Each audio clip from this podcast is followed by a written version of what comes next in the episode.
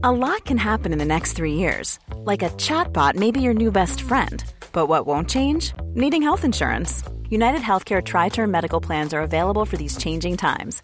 Underwritten by Golden Rule Insurance Company, they offer budget friendly, flexible coverage for people who are in between jobs or missed open enrollment. The plans last nearly three years in some states, with access to a nationwide network of doctors and hospitals. So, for whatever tomorrow brings, United Healthcare Tri Term Medical Plans may be for you. Learn more at uh1.com.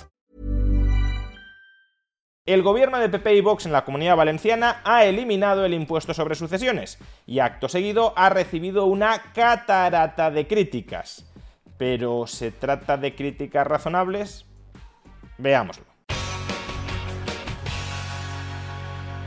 El gobierno de PP y Vox en la comunidad valenciana acaba de eliminar a todos los efectos, lo ha bonificado en un 99%, el impuesto sobre sucesiones entre padres e hijos, entre cónyuges, entre hijos y padres y entre nietos y abuelos.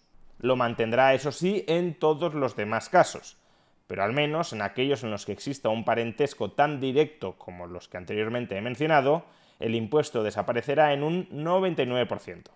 Se trata además de la primera decisión que ha adoptado el gobierno valenciano a la que le otorgan una enorme importancia simbólica. Por ejemplo, el presidente de la Generalitat Valenciana, el presidente de este gobierno entre PP y Vox en la Comunidad Valenciana, Carlos Mazón, publicó en su cuenta de Twitter lo siguiente. Fin al impuesto a la muerte los valencianos no volverán a pagar dos veces por el esfuerzo de toda una vida. Y como no podía ser de otro modo, esta decisión por parte del gobierno valenciano ha venido seguida de una catarata de críticas por parte de todos aquellos que siguen defendiendo el impuesto sobre sucesiones y donaciones.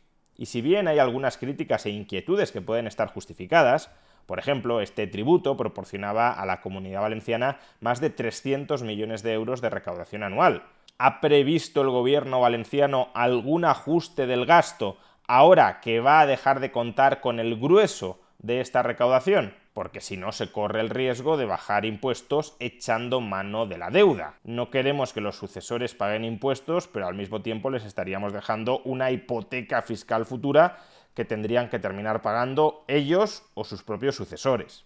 A su vez, hay otros comentarios u otras críticas que merecerían de un mayor debate. Por ejemplo, ¿por qué es preferible bajar o eliminar el impuesto sobre sucesiones, perdiendo una recaudación de unos 300 millones de euros, a bajar el IRPF en 300 millones de euros? Y no me digáis que hay que hacerlo todo, que hay que eliminar sucesiones y a su vez bajar el IRPF en 300 millones de euros. Porque si hay margen presupuestario para eliminar sucesiones y bajar el IRPF en 300 millones de euros, alternativamente podríamos haber bajado el IRPF en 600 millones de euros. Pues bien, en este caso la crítica hasta cierto punto razonable es por qué en lugar de bajar sucesiones no bajamos más el IRPF. Si se baja el IRPF valenciano en 300 millones de euros, probablemente en el margen incentivemos a los creadores de riqueza, los capitalistas y los trabajadores, a que generen más riqueza. Bajando o eliminando el impuesto sobre sucesiones, ese efecto, que también puede darse, si una persona recibe una herencia, quizá emprenda con cargo a esa herencia que no le ha sido fagocitada por el Estado, pero ese efecto es bastante más débil o bastante menos directo. Con lo anterior no pretendo criticar la rebaja o eliminación de facto del impuesto sobre sucesiones entre padres e hijos, entre cónyuges y entre hijos y padres o nietos y abuelos. Lo que pretendo es mostrar que hay algunas críticas a esta rebaja o eliminación que podrían ser razonables. Pero por desgracia, esas críticas razonables son las que menos hemos escuchado durante estos días, y en su lugar hemos oído algunas otras que no tienen nada de razonables. Probablemente mi mala crítica preferida a la eliminación del impuesto sobre sucesiones es esa que señala que el impuesto sobre sucesiones es un impuesto típicamente liberal porque garantiza la meritocracia en la medida en que sustrae a los sucesores de unos ingresos que no han generado ellos, sino los causantes, las personas fallecidas que les transmiten mortis causa esa propiedad, en la medida en que sustrae, como digo, a los sucesores de unos ingresos que no han generado ellos, se estaría afianzando la meritocracia y la igualdad de oportunidades.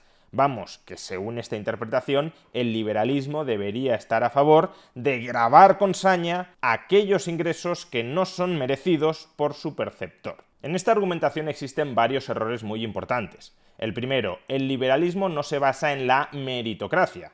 En todo caso, se fundamentará en la voluntariocracia. El valor central del liberalismo no es la igualdad de oportunidades, el valor central del liberalismo es la libertad individual. Por tanto, si una persona quiere voluntariamente transmitirle su propiedad inter vivos o mortis causa a otra persona, dado que eso es una transacción voluntaria, la primera persona le transmite voluntariamente su propiedad a la segunda y la segunda, claro, tiene que aceptar voluntariamente esa transmisión de la propiedad, el liberalismo aceptará, respaldará, defenderá ese tipo de transacciones voluntarias. Y si el Estado se entromete, interfiere coactivamente en esta relación consentida entre dos personas, entonces, esa intervención, esa interferencia, no será algo consustancial al liberalismo como algunos están diciendo ahora, sino algo profundamente antiliberal. Segundo, esta argumentación para legitimar el impuesto sobre sucesiones.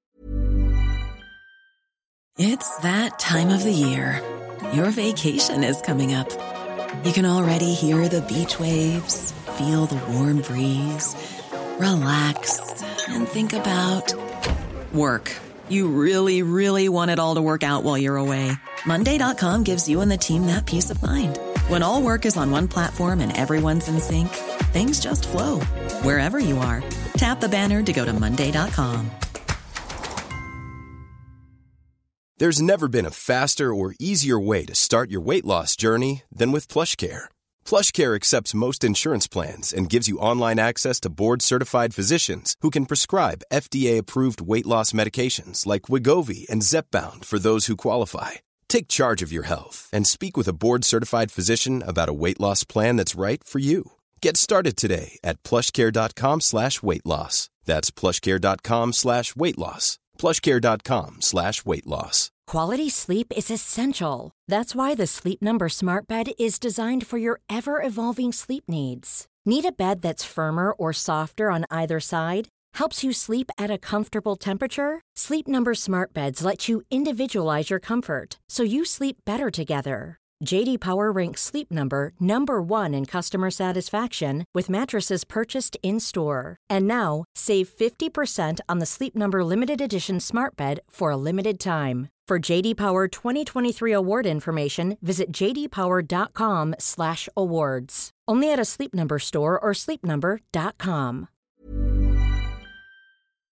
Siempre me ha parecido tremendamente extraña e incoherente. Por un lado se nos está diciendo, como el heredero no se merece la herencia, entonces el Estado tiene derecho a grabar fortísimamente esa herencia y a fagocitarla tributariamente.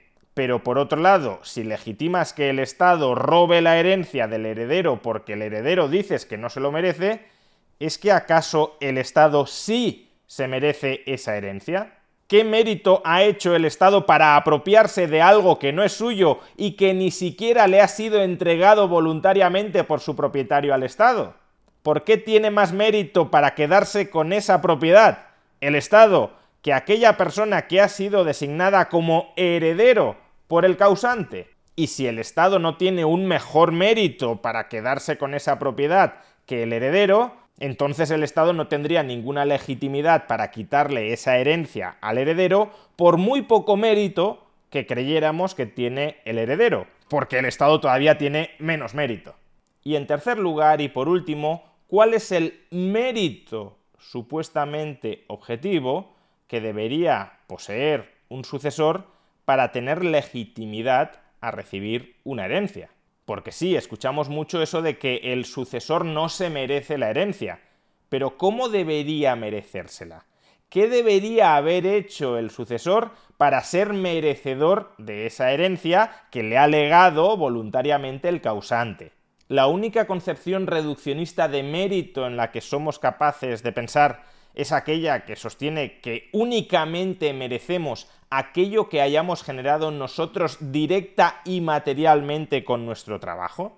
Si una persona, por ejemplo, ama, cuida y respeta a sus padres a lo largo de toda su vida, y ese amor, ese cuidado y ese respeto además ha sido recíproco de los padres hacia él, ese hijo no se hace merecedor de la herencia de sus padres, máxime si sus padres consideran que su hijo sí ha sido merecedor de esa herencia, si la última voluntad de sus padres es precisamente que su hijo se convierta en su heredero, ¿en qué sentido esa herencia no es merecida? Precisamente cuando ha sido el causante quien ha juzgado que esa herencia sí es merecida.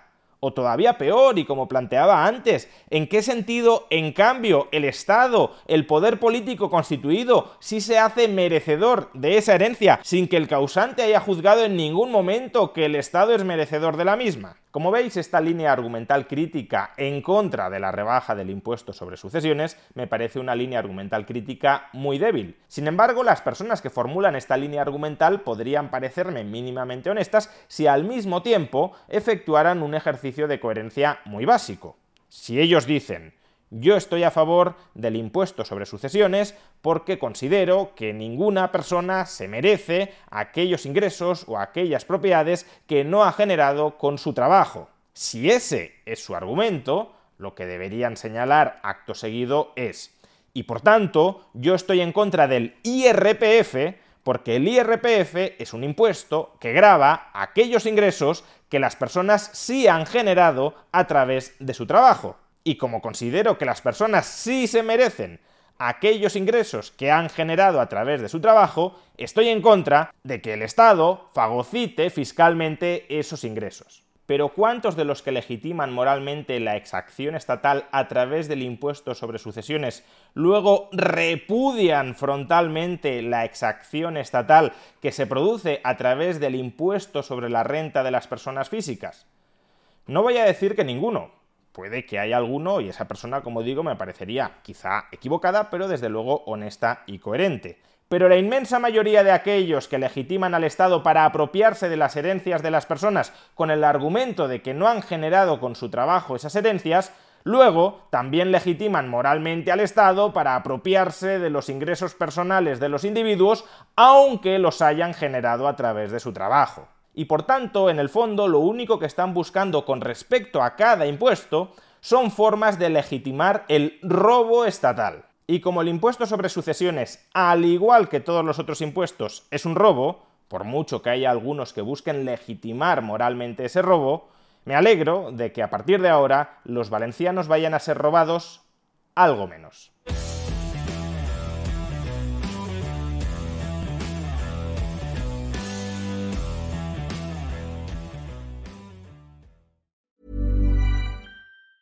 Even on a budget, quality is non-negotiable. That's why Quince is the place to score high-end essentials at 50 to 80% less than similar brands. Get your hands on buttery soft cashmere sweaters from just 60 bucks, Italian leather jackets, and so much more. And the best part about Quince, they exclusively partner with factories committed to safe, ethical, and responsible manufacturing. Elevate your style without the elevated price tag with Quince. Go to quince.com slash upgrade for free shipping and 365-day returns.